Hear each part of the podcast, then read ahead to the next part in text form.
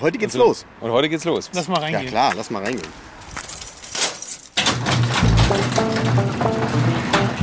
Willkommen bei Future Classics, dem Podcast über die automobilen Klassiker von morgen.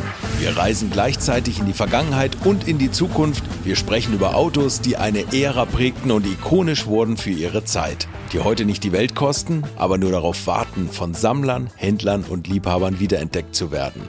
Der Wagen ist unglaubliche 2,6 Millionen Mal produziert worden und allein 500.000 Mal in Deutschland verkauft worden. Wo sind die alle? Vom Twingo bis zum Lexus LS400, vom Nissan Patrol GR bis zum frühen Porsche Boxster nehmen wir uns in jeder Folge einen zukünftigen Klassiker vor, erzählen seine Entstehungsgeschichte und erinnern uns an unsere erste Begegnung. Du brauchtest eigentlich damals keinen Verkäufer, sondern eine Hüpfburg.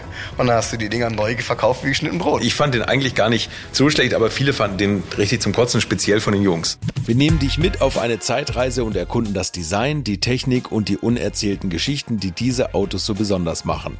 Wir diskutieren die Chancen auf den Markt und die bösen Fallen für dich als Gebrauchtwagenkäufer. Guckt heute in die gängigen Börsen, da seht ihr halt Autos und da steht dann immer drin, hat keinen TÜV, muss an der Vorderachse geschweißt werden. Und dann weiß man halt Bescheid. Jede Woche ein Auto, drei Meinungen und manchmal auch nur eine. Wir auf den Markt kamen, wollten 50 Prozent davon nichts wissen. Hier bei uns wollen 100 Prozent, wir wollen ihn alle.